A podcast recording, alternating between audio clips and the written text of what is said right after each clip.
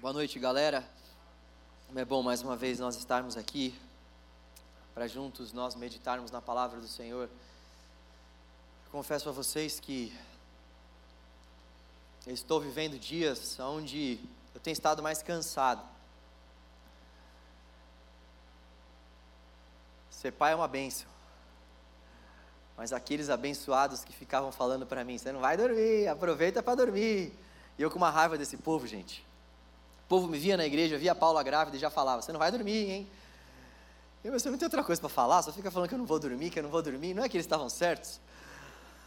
O povo que é usado por Deus, esse povo da igreja, viu? E. Por mais que eu esteja cansado, eu confesso a vocês que eu preciso pregar o Evangelho para mim mesmo todos os dias e preciso pregar o Evangelho para mim mesmo com a expectativa de que o Evangelho pode me animar com a expectativa de que o Evangelho pode de fato avivar o meu coração, me despertar. Eu estou cansado, assim como muitos de vocês, tenho certeza que também estão, cansados porque não têm dormido, cansados porque têm passado por muitos problemas, cansados porque viver nesse mundo é um grande desafio.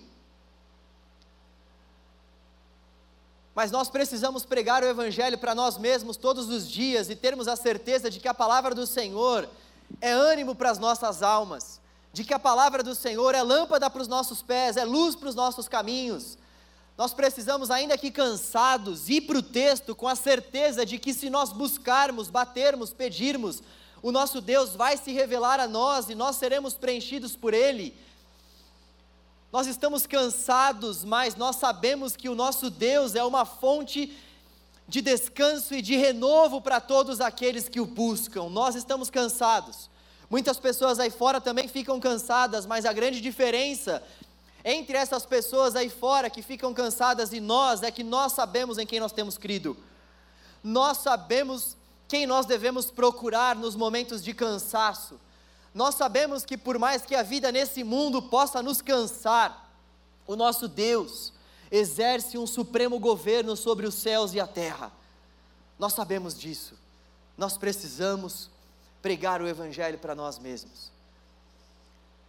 O nome da nossa série desse mês é Servindo a Deus na Babilônia. Não é à toa que nós escolhemos esse termo, esse tema, melhor dizendo, justamente para acompanhar o mês pós-eleições, um mês que nós tínhamos a certeza que ia ser um mês de bastante conflito, de bastante desânimo por parte de muitos.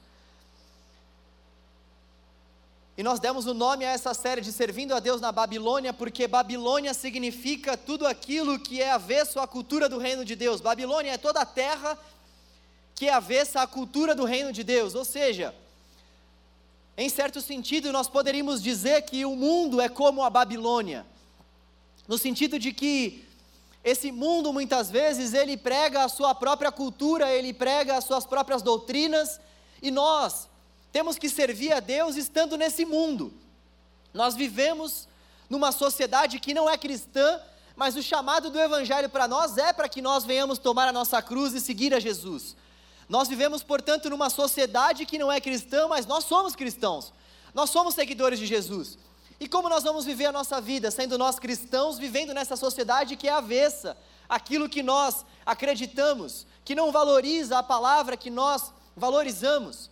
Como nós vamos viver, sendo nós jovens, tendo que nos relacionarmos com os nossos professores, com os nossos colegas de faculdade, com os nossos vizinhos, com as pessoas do nosso trabalho que, em grande medida, não acreditam no mesmo Deus que a gente, que, pelo contrário, ridicularizam em certa medida, a nossa fé.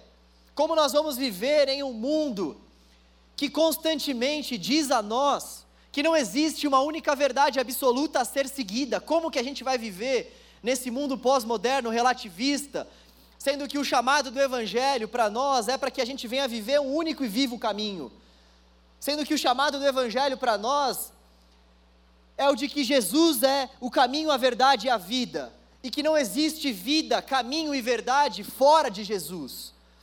Como que nós vamos nos relacionar com esse mundo cheio de desafios à nossa volta? Eu queria te convidar para abrir a palavra do Senhor no livro de Daniel. capítulo 1. Daniel tem algumas respostas para nós.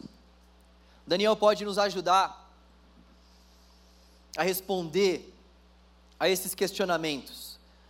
O Jorge brilhantemente pregou na semana passada sobre esse mesmo capítulo 1. Hoje eu gostaria novamente de abordar o capítulo 1 com outro viés. Gostaria de agradecer ao Jorge por isso, muito obrigado. Se você não assistiu a pregação, está lá no Spotify. Eu assisti, fui muito abençoado. Espero que você consiga acompanhar as nossas pregações no Spotify também. Eu vou ler, em primeiro lugar, os versículos 1 e 2. E eu gostaria de extrair desse texto alguns aprendizados para que a gente consiga viver a nossa vida vivendo nesse mundo não cristão. Nós vamos falar sobre três aprendizados. Três aprendizados que nós podemos ter, que nós podemos extrair desse texto para a gente viver a nossa vida, sendo nós cristãos, vivendo nesse mundo avesso ao Evangelho e ao cristianismo. O primeiro aprendizado está no versículo 1 e no versículo 2. A palavra do Senhor diz assim: No terceiro ano do reinado de Joaquim, rei de Judá, Nabucodonosor, rei da Babilônia, veio a Jerusalém e a sitiou, e a cercou, e a dominou. Versículo 2: E o Senhor entregou Jeoaquim, rei de Judá, nas suas mãos, e também alguns dos utensílios do templo de Deus. Ele levou os utensílios para o templo do seu Deus na terra de Sinear e os colocou na casa do tesouro do seu Deus. A primeira coisa que nós podemos extrair desse texto é que o próprio Deus nos entrega a prova. E é muito curioso esse fato. Quando nós olhamos atentamente para o que está acontecendo aqui, nós vemos que o povo de Deus, em outra circunstância, estava gozando do reinado do rei Saul, depois do rei Davi, depois do rei Salomão, depois houve uma divisão e o povo então foi parte para um lugar e parte para o outro lugar. E nós vemos que o povo de Deus, depois de muitos anos, mais uma vez está sob a escravidão de mais uma nação. Esse povo que em tempos passados tinha o seu próprio rei, esse povo que era um povo dominante sobre as nações, agora por conta da sua desobediência, mais uma vez está sendo levado ao cativeiro. E nós vemos que quem leva o povo ao cativeiro é o próprio Deus. Deus entrega o seu povo ao rei Nabucodonosor. E nós vemos também que Deus entrega o seu povo para o Faraó. Nós vemos também que Deus entrega o seu povo para que o seu povo viva no deserto. Nós vemos também que Deus entrega o seu próprio filho para que o seu filho seja sacrificado. Nós vemos que é o próprio Deus que permite com que Estevão seja apedrejado. Nós vemos que é o próprio Deus que vai entregando os seus, os seus filhos e as suas filhas, para que os seus sejam entregues à prova, para que os seus passem por dificuldades, para que o povo de Deus passe por tribulações. E é o próprio Deus quem faz isso. E nós precisamos entender que o caminho do Evangelho não é um caminho fácil. Se nós quisermos viver nesse mundo pós-cristão, nesse mundo pós-moderno, nesse mundo aonde uma verdade absoluta não pode ser pregada e nem crida. Se a gente quiser viver sendo cristãos, vivendo nesse mundo secularizado, não cristão, nós precisamos entender que nós vamos passar por lutas, por dificuldades, por provações. Deus não vai nos privar disso. Deus não privou o seu povo ao longo da história.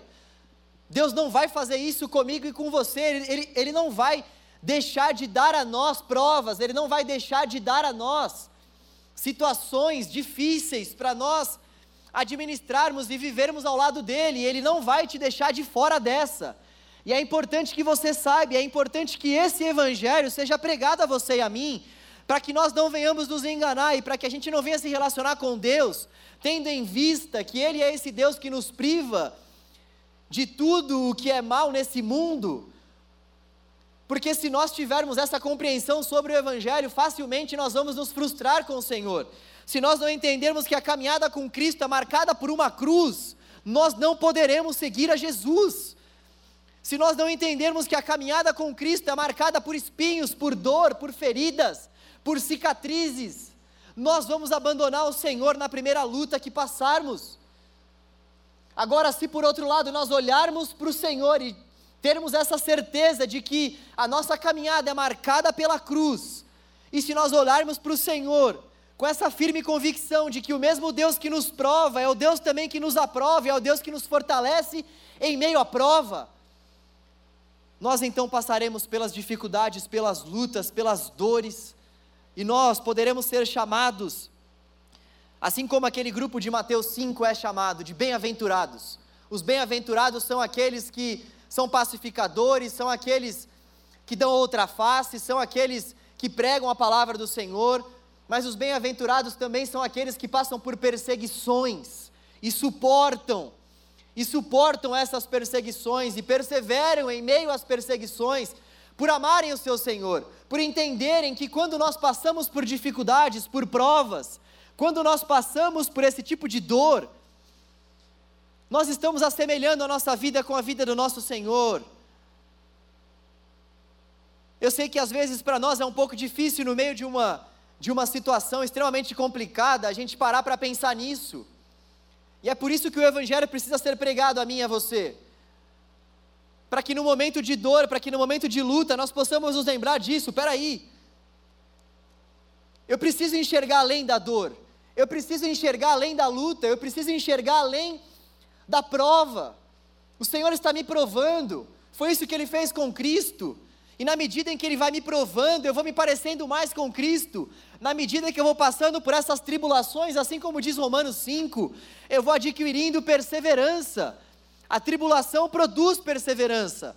A perseverança produz caráter aprovado em nós, ou seja, um caráter parecido com o caráter de Cristo. E o caráter aprovado gera em nós esperança. E a esperança não nos decepciona, porque Deus derramou o seu amor em nossos corações por meio do seu Espírito. As tribulações produzem perseverança, a perseverança produz um caráter aprovado, o caráter aprovado produz esperança. Nós vamos tendo nosso caráter aprovado, e na medida que o nosso caráter vai sendo aprovado, nós desejamos esperar pela volta do Senhor. Nós desejamos não somente esperar pela volta, mas esperar pelo momento onde nós poderemos fechar a porta do nosso quarto e em secreto buscar o Deus que vê cada um de nós e nos ouve também. Esperança no sentido de que Deus pode nos livrar dos nossos cansaços. Esperança no sentido de que nós podemos viver a nossa vida na Babilônia, porque o nosso Deus é Deus sobre os céus, é Deus sobre a terra, é Deus sobre Babilônia, é Deus sobre Nabucodonosor, é Deus sobre tudo e sobre todos. Esperança que não nos decepciona, Afinal de contas, o próprio Espírito mora nos nossos corações. Afinal de contas, o mesmo Deus que de fato nos coloca à prova é esse Deus que nos dá o seu Espírito e nos faz passar ao lado dele pela prova. Isso muda tudo.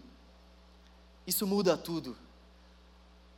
Sabe, essa inclinação de Deus vindo ao nosso encontro só acontece na fé cristã, só acontece no cristianismo.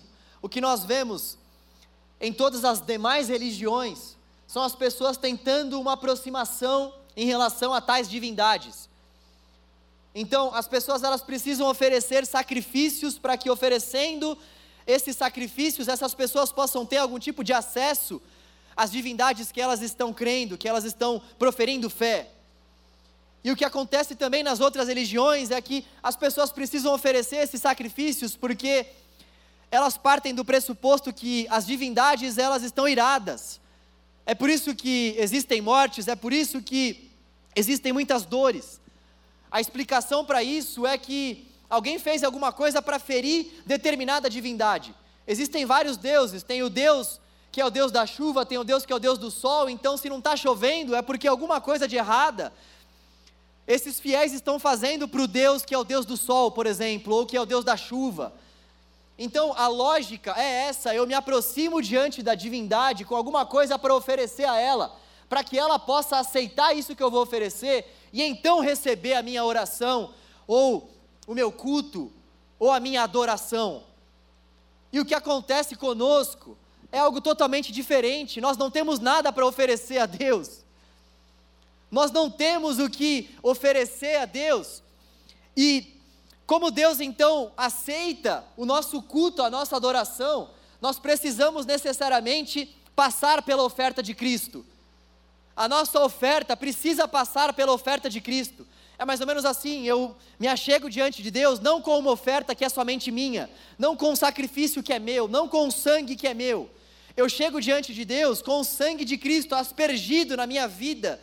Eu chego diante de Deus com o sangue de Cristo me lavando. Então Deus não olha mais simplesmente para aquilo que eu estou ofertando, mas Ele olha para a oferta de Cristo através da minha oferta.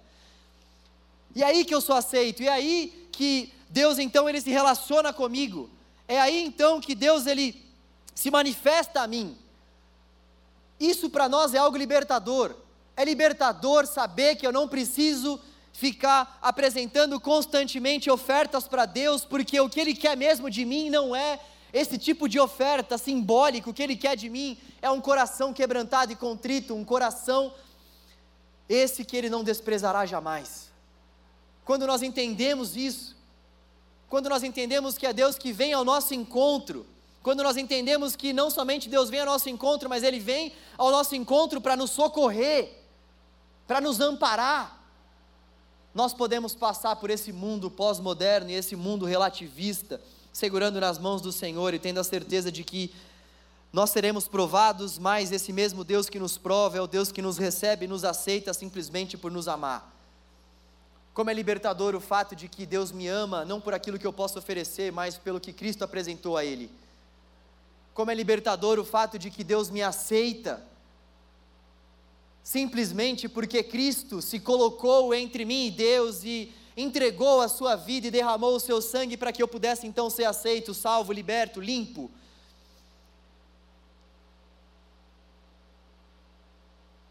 Essa é a mensagem do Evangelho. Essa é a mensagem da cruz de Cristo. A cruz proporciona isso para mim e para você. Em segundo lugar, o que nós podemos extrair desse texto é que Daniel não se contaminou com a vida no palácio. Olha só o que diz a palavra do Senhor no versículo 8: Daniel, contudo, decidiu não se tornar impuro com a comida e com o vinho do rei, e pediu ao chefe dos oficiais permissão para se abster deles. Eu queria que você tentasse imaginar o tamanho da tentação desse cara, desse mano, desse Dani. Olha a tentação que esse cara estava passando. Imagina você que a sua nação ela está sendo subjugada por uma outra nação muito mais poderosa que a tua.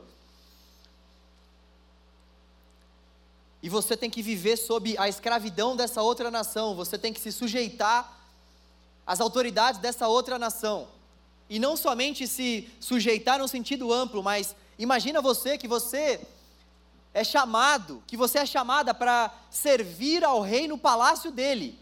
Uma coisa é se, sei lá, você estivesse vivendo sob a escravidão da Babilônia, mas você estivesse no seu canto, no seu clã.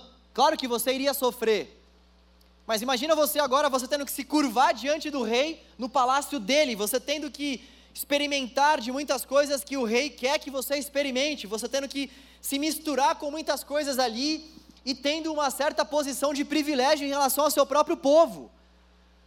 Imagina como é que ficaria a sua mente se você servisse ao rei nesse palácio. É claro que era um desafio maior você servir ao rei no palácio, mas ao mesmo tempo, eles tinham uma série de benefícios, comiam uma série de coisas que a galera que não estava no palácio não poderia desfrutar.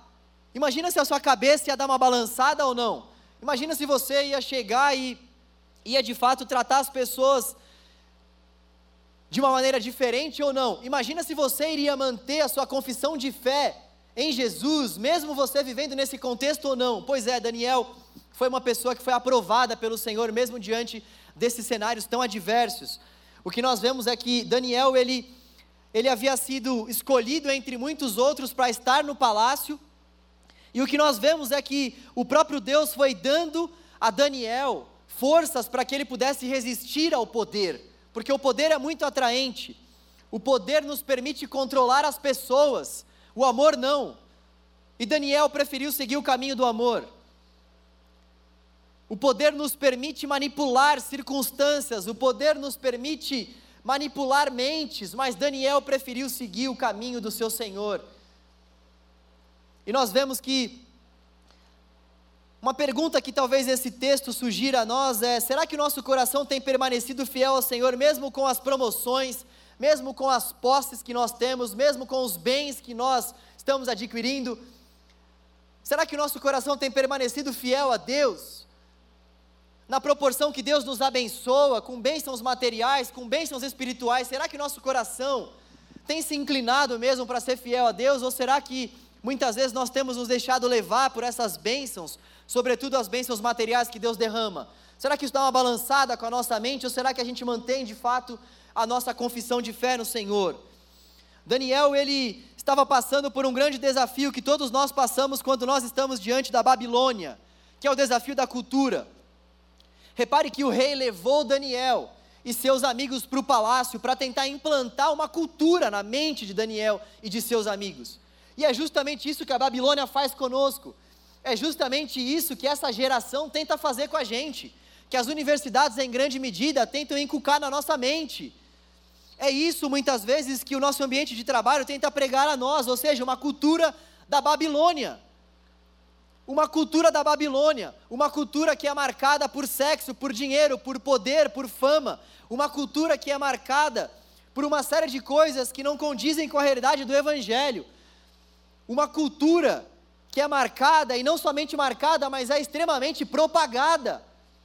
Nós estávamos no encontro dos homens, no, no dos homens, há pouco, e eu disse algo a eles, eu falei que nós temos um grande desafio da cultura, porque nós somos empurrados constantemente pela nossa própria cultura vigente, para que nós venhamos ter uma certa flexibilidade em relação à pornografia, para que nós venhamos ter uma certa flexibilidade em relação à traição, para que nós venhamos ter uma certa flexibilidade em relação a nós buscarmos poder, para que a gente tenha uma flexibilidade com a gente mesmo em relação ao consumismo.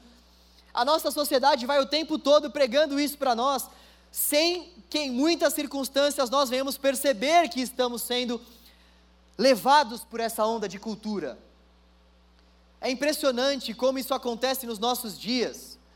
Você mal falou sobre um assunto, você mal pesquisou sobre um assunto no Google e quando você abre o Instagram já tem alguma coisa ali fazendo menção àquilo que você estava vendo no Google. Cada vez mais nós estamos ficando algemados e as nossas informações elas são propagadas e elas são valiosas inclusive. Nós vemos que existe uma guerra por trás de todos esses acessos que nós fazemos. Uma guerra que gira em torno dessa disputa pelos nossos dados, por aquilo que nós clicamos, por aquilo que nós acessamos.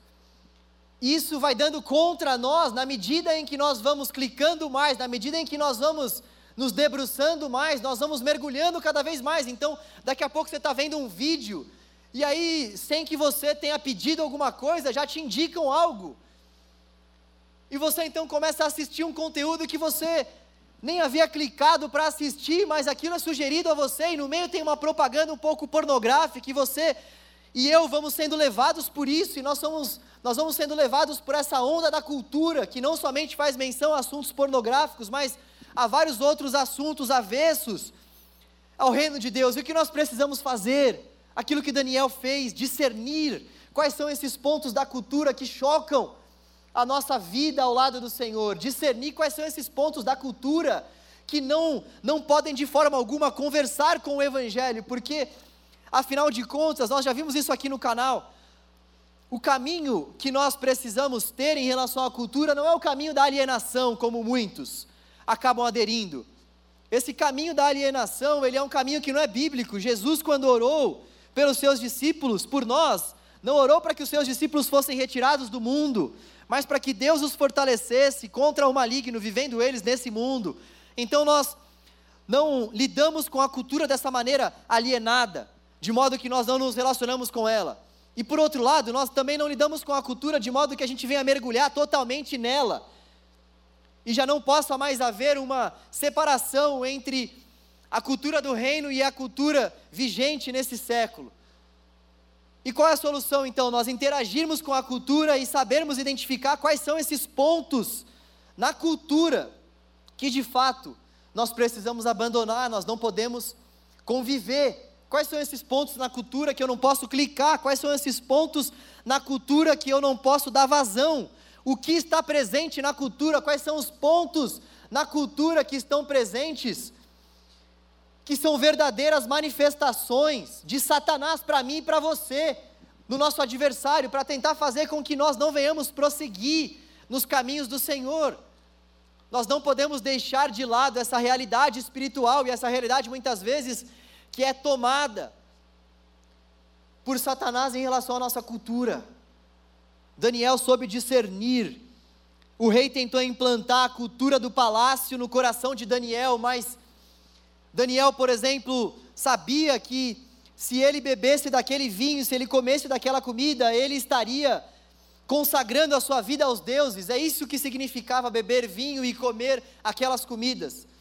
Aquela bebida e aquela comida eram consagradas àquelas divindades da Babilônia. E Daniel sabia disso, então ele soube identificar: não, peraí, eu vou para o palácio, eu vou servir ao rei, eu vou me relacionar com a cultura de vocês, eu vou ter que aprender muitas coisas sobre a cultura de vocês, e nós vemos que ele de fato aprendeu muito mais do que qualquer outra pessoa, inclusive ele e seus amigos foram dotados de sabedoria do alto, mas nós vemos que na hora em que Daniel teve que dar um basta e dar um breque, puxar o freio de mão e falar: não, isso aqui não dá para mim.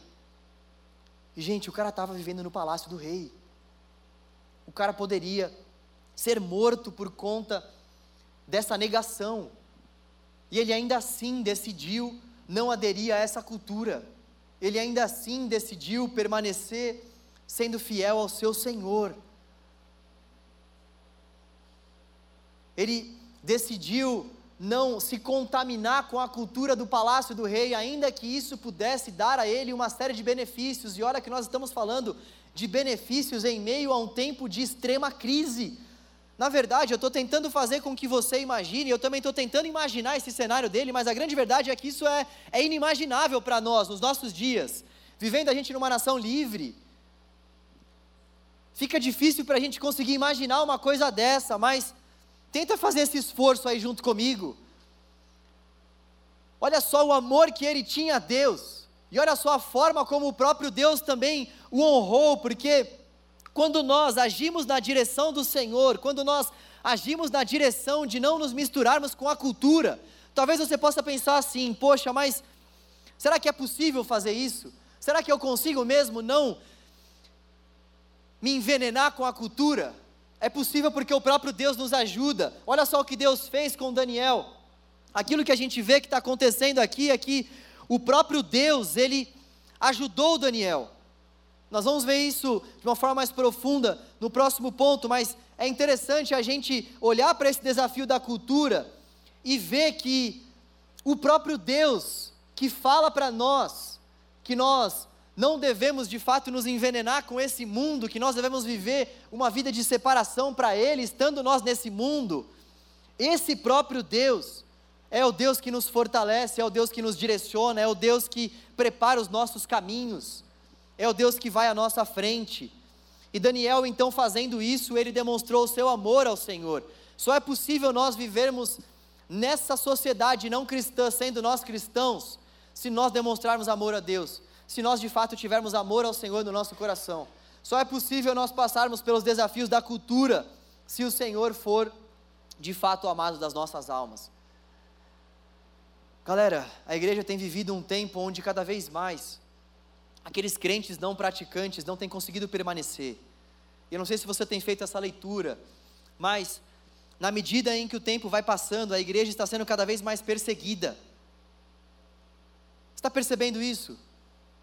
Na medida em que as coisas vão se encaminhando, nós vamos sofrendo cada vez mais preconceitos, e são preconceitos velados. Muitas vezes a mídia prega sobre outros preconceitos que acontecem e precisam pregar mesmo, porque existem muitos preconceitos que nós não podemos admitir.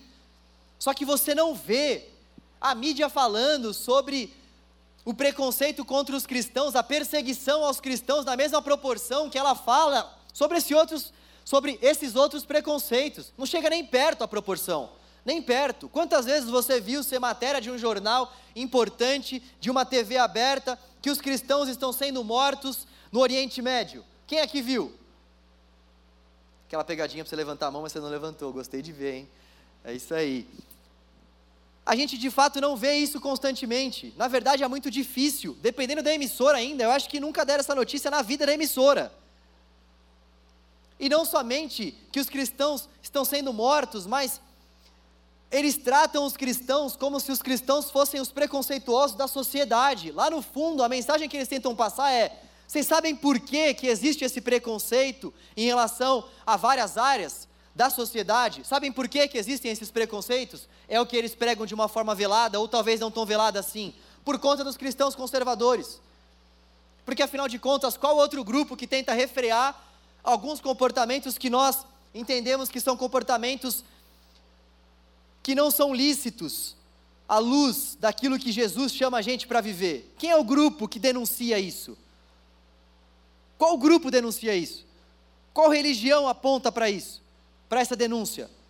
O cristianismo. Então nós sofremos essa perseguição é, velada e muitas vezes isso não é dito, não é falado. Então, constantemente nós temos caminhado realmente para esse caminho de perseguição, e eu vejo que é a mão do próprio Deus que está nos conduzindo, é a mão do próprio Deus que está nos direcionando, o próprio Deus, quando quis tratar algo em relação à sua igreja, pelo fato da sua igreja ter se misturado com esse mundo, pelo fato da igreja não ter tido uma vida de separação para a honra e glória do Senhor, o que Deus faz quando isso acontece?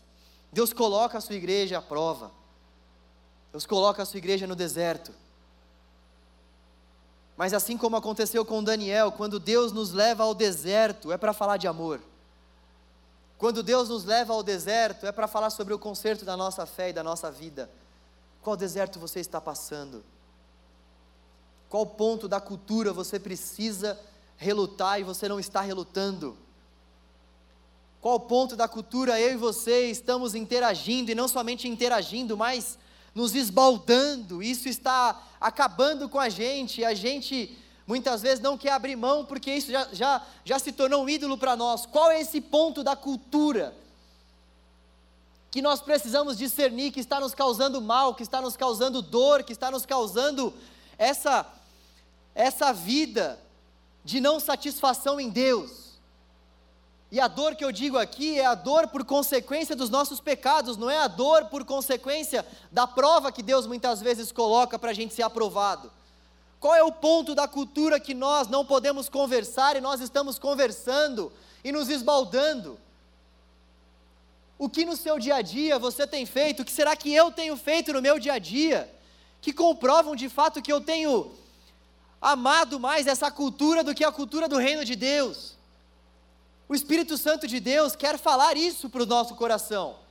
O Espírito Santo de Deus tem esse papel de examinar o nosso coração, de ver se há em nós algum caminho mau e de nos conduzir pelos caminhos retos. É papel do Espírito que nós precisamos fazer. Parar para ouvir a voz do Senhor. Porque até mesmo o ativismo é algo pregado pela cultura. A cultura dos nossos dias vai dizer a nós que se lá no fundo nós temos tempo de sobra, é porque a gente precisa fazer alguma coisa. A cultura desse mundo vai pregar a superocupação. Não sei se você já conversou com uma pessoa que é uma pessoa bem-sucedida aos olhos desse mundo, e aí você vai conversar com essa pessoa. Primeiro que é difícil você conversar com essa pessoa, porque essa pessoa está sempre super ocupada. E aí você vai e conversa tudo, e essa pessoa parece que tem uma satisfação em mostrar que a vida dela é ocupada. Ela fala com você, ela olha para o Samsung Watch dela, ela olha pro, como é que chama do iPhone lá, que eu sou time Samsung, como é que é? O Apple Watch, pelo amor de Deus, João, você não sabe o que é Apple Watch? Não sei, gente, eu tô, eu sou do time Samsung. A pessoa olha para isso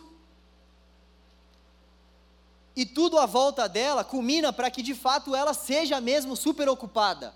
Até mensagem pelo celular ela consegue mandar. Ela consegue interagir com a tecnologia o tempo todo, tudo isso para que essa superocupação redunde em produtividade para ela. Então, a cultura desse mundo vai falar sobre superocupação, sobre produtividade, vai falar sobre nós produzirmos, produzirmos, produzirmos, e as coisas só vão caminhar bem mesmo quando a gente estiver bem cansado. Esse vai ser um sinal de que nós estamos no caminho do sucesso. É isso que a cultura desse, desse mundo prega a nós. E a cultura do reino de Deus, ela vai falar sim que nós temos que trabalhar, que nós temos que zelar pela terra, que nós temos que cuidar da terra, que nós temos que interagir com a cultura, mas vai falar também que existe um momento na nossa vida, do nosso dia, que nós precisamos fechar a porta do nosso quarto. E não somente um momento, mas que constantemente nós devemos orar em espírito, que constantemente nós devemos nos alimentar das coisas do alto. Então você pode e deve trabalhar. Você pode passar por alguma situação difícil no seu trabalho, você pode estar vivendo na Babilônia e o rei, o seu chefe ou alguém à sua volta pode estar tentando inculcar em você uma cultura que não é a cultura do reino. Você pode estar passando por um período de ocupação, por um período de desgaste, mas não se esqueça, não se esqueça que aquilo que Deus tem preparado para aqueles que o amam, os nossos olhos não podem ver, os nossos ouvidos não podem ouvir, e jamais penetrou no coração de nenhum homem. Não se esqueça que tudo aquilo que nós podemos desfrutar nesse mundo é transitório, é passageiro e o Senhor é eterno.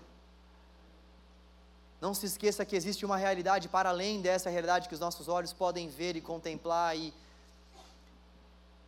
a gente muitas vezes, por ser jovem, a gente quer construir carreira, a gente quer ter uma vida de sucesso, a gente quer ter uma vida marcada por bens, por realizações. Eu também quero isso.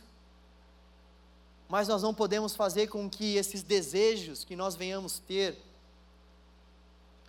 sobressaiam em relação ao nosso desejo maior por encontrarmos plena satisfação em Deus e nele somente. Esse mundo não vai nos dar a satisfação que o nosso Senhor nos dá todos os dias, quando nós vivemos a nossa vida ao lado dele, rendidos a ele. É isso que nós precisamos entender. Nós vamos interagir com a cultura. Temos que interagir com a cultura. Vai ser saudável nós cristãos interagirmos com a cultura. Mas nós precisamos entender que a nossa plena satisfação não está nessa cultura, mas está no Deus que é sobre a cultura está no Deus que nos salvou, que se entregou por nós. Ele é a nossa plena satisfação, Ele é a nossa boa notícia, Deus é o Evangelho, Deus é a nossa novidade de vida, Ele é a nossa satisfação maior, Ele é o nosso prazer maior. É diante dele que o nosso coração se humilha e se alegra, mais do que com qualquer outra coisa, mais do que com qualquer outra promoção, mais do que com qualquer outra coisa que essa cultura da Babilônia pode nos oferecer. Daniel não se vendeu, Daniel não teve a sua mente reprogramada pela cultura da Babilônia. Por mais que a cultura da Babilônia tente reprogramar as nossas mentes, aquilo que nós vemos que aconteceu com Daniel e também é possível acontecer conosco é nós não aderirmos a essa formatação.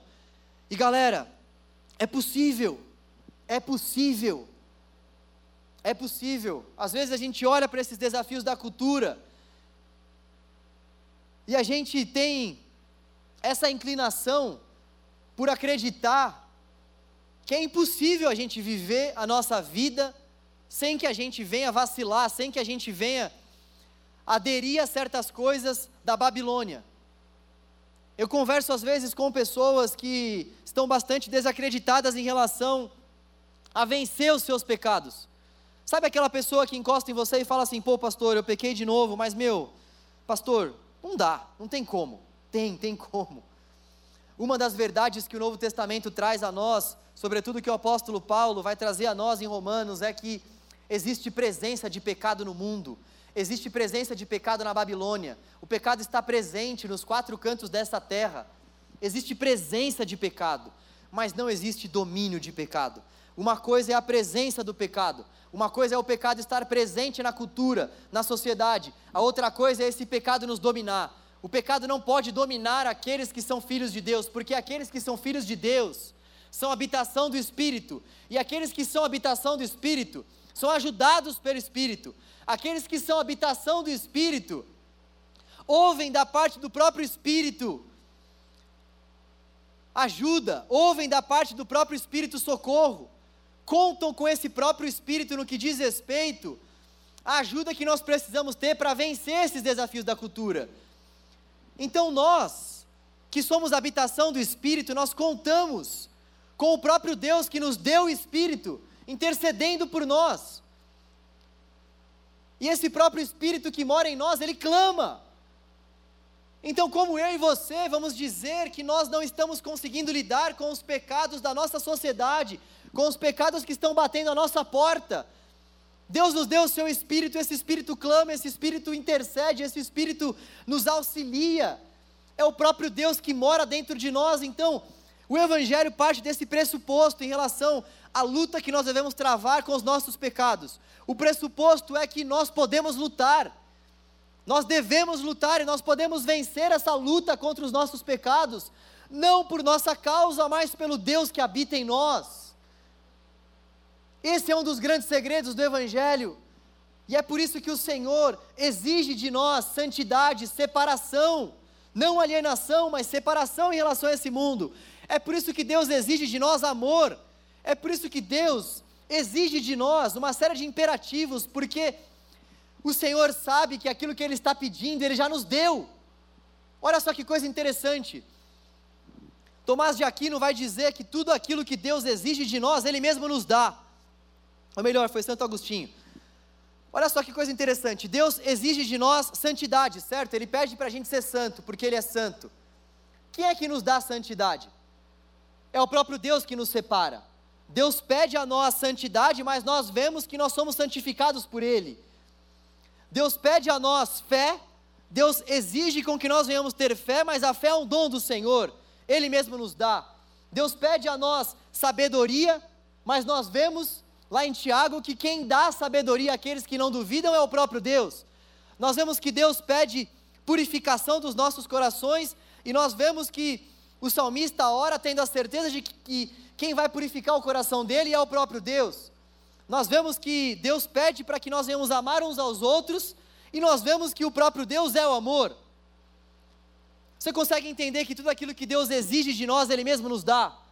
Você consegue entender que tudo aquilo que Deus pede a nós, Ele mesmo já fez e já nos deu? Olha só que Deus maravilhoso! Eu e você podemos lutar contra os nossos pecados, eu e você podemos dizer não a essa cultura da Babilônia, eu e você podemos fazer isso, é possível. O poder não está em nós, mas no Espírito que nos foi dado. O poder não está em nós, mas no Espírito que foi derramado. Por meio da morte da ressurreição de Jesus, nós recebemos esse Espírito. E nós então podemos dizer não aos nossos pecados. Aleluia. Nós podemos dizer não aos nossos pecados. Nós podemos dizer não. Por fim, eu gostaria de encerrar com o terceiro ponto, está no versículo 9 e também no capítulo 6. Nós vemos que, desde o começo, nós podemos ver o agir da mão soberana de Deus em favor de Daniel e seus amigos. Nós vemos que no versículo 9, Deus fez com que o homem fosse bondoso, ou seja, com que o oficial, com que o chefe, com que o chefe dos oficiais fosse bondoso com Daniel e tivesse simpatia por ele.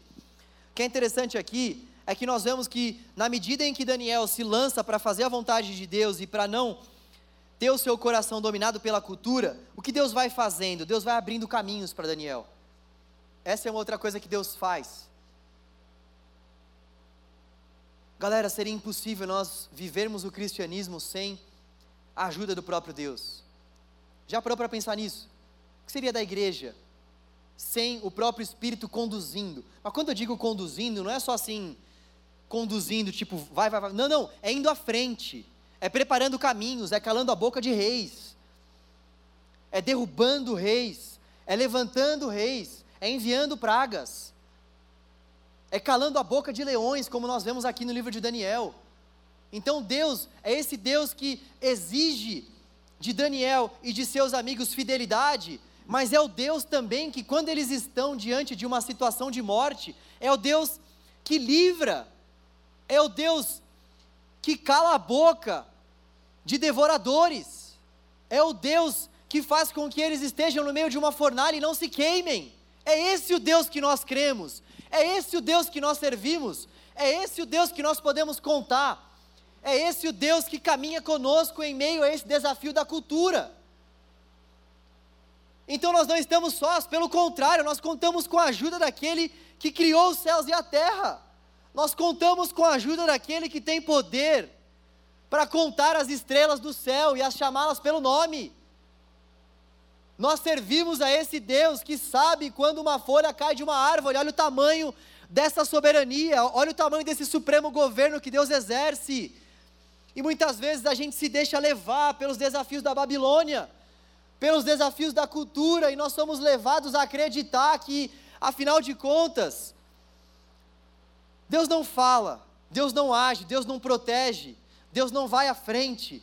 Porque a grande verdade é que se nós acreditássemos mesmo que Deus vai à nossa frente na Babilônia, cala a boca de leões, que Deus ele manda maná do céu quando nós estamos famintos, que Deus é esse Deus de fato que livra o seu povo das mãos do faraó, a nação mais poderosa da época. Se a gente acreditasse mesmo nisso, eu tenho certeza que nós teríamos um outro relacionamento com o Senhor e nós passaríamos pelas nossas crises e pelas nossas dificuldades de uma outra forma. Isso não quer dizer que a gente não passaria por crise nem por dificuldade, mas eu tenho certeza que se essa palavra, como entrou no coração de Daniel, entrasse no nosso coração e nós acreditássemos que esse Deus é o Deus que exige de nós essa santidade em meio à cultura, mas é o mesmo Deus que nos dá santidade, que nos gera amor no coração, que nos gera também esse desejo por Ele, que coloca o Seu Espírito em nós, eu tenho certeza que a nossa vida com o Senhor seria totalmente diferente. Eu gostaria que você e eu pudéssemos, à luz desse texto, de fato, com a ajuda do Espírito, identificarmos quais são os pontos em que nós precisamos confiar mais que Deus age em nosso favor. Daniel precisou confiar, e nós, galera, vamos precisar confiar se a gente quiser ter um relacionamento com o Senhor. Chega uma hora que não tem como, é fé.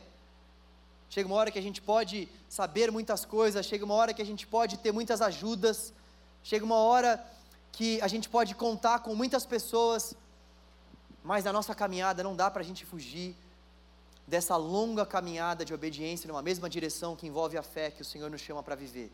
Longa caminhada de obediência numa mesma direção, na direção da fé, na direção do nosso Senhor. Aonde está faltando fé para você? Aonde a cultura já fez com que a sua fé fosse submergida? Porque se o mar. Tô brincando, volta aí. Vocês iam vir comigo se eu, se eu continuasse. Eu conheço vocês, eu conheço vocês. Olha só.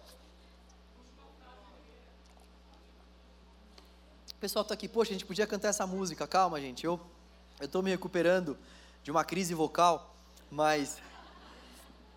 Então, eu queria muito que a gente pudesse servir a Deus estando na Babilônia, com isso em mente. Em primeiro lugar, Deus nos põe à prova.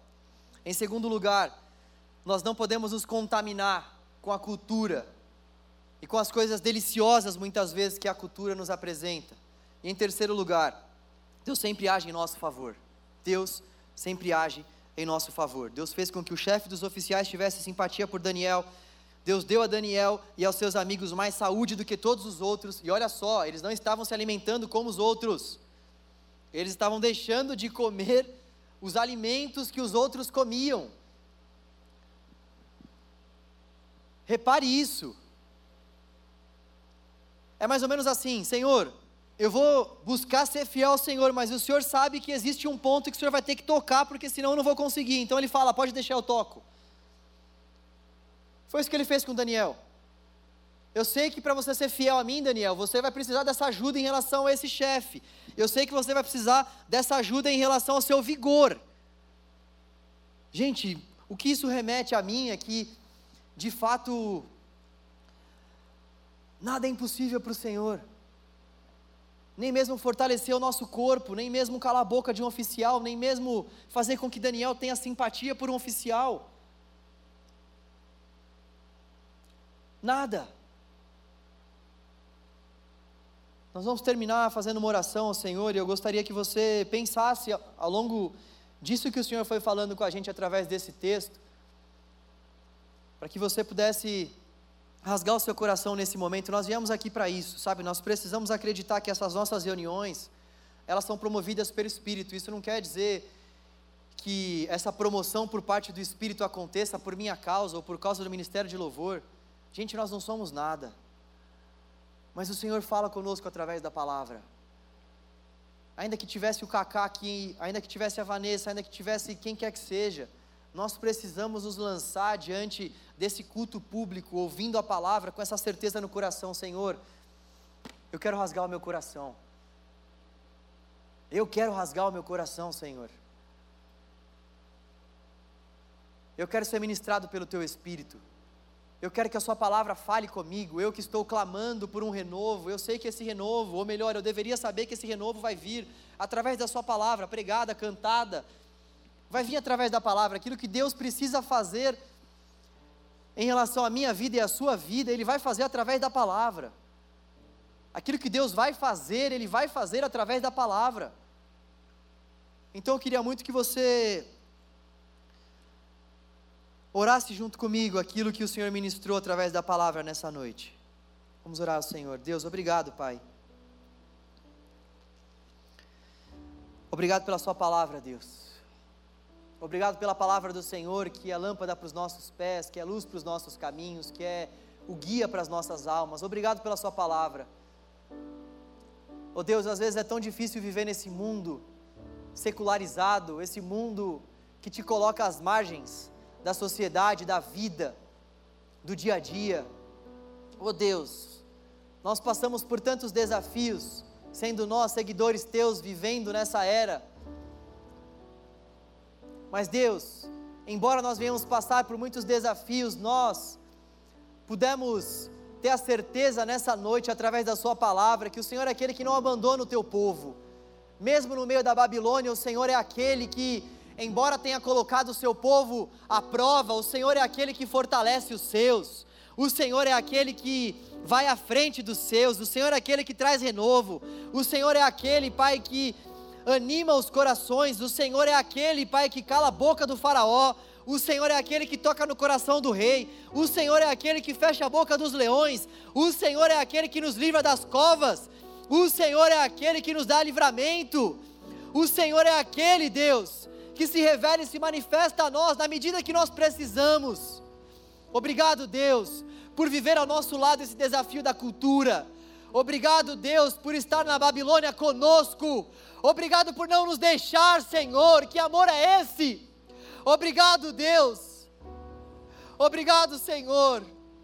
Ajuda-nos, Pai. Muitos aqui estão vacilantes, prestes a ceder à cultura, prestes a ceder à Babilônia, e ainda nem perceberam isso, Senhor. Abra os nossos olhos, Pai. Abra os nossos olhos, ó Deus. Abra o nosso entendimento para que nós venhamos discernir quais pontos da cultura nós não podemos convergir Abra os nossos olhos, Senhor, e mostre para nós, Pai, quais são os pecados que nós precisamos deixar. Quais são os pontos nessa cultura que nós não podemos dialogar? Ô oh, Senhor, nós queremos te amar mais que tudo. Nós queremos te, te adorar mais do que tudo, Deus. Limpa o nosso coração, limpa a nossa mente, a nossa vida. Age em nosso favor, Senhor. Nós precisamos da ação do Teu Espírito, Deus. Vá à nossa frente, Senhor. Nos encoraje, Deus. Suporta-nos com o Teu braço forte. Dê a nós fé, Senhor. Dê a nós renovo, Pai. Essa é a nossa oração nessa noite. Renova-nos, Deus. Renova-nos, Deus.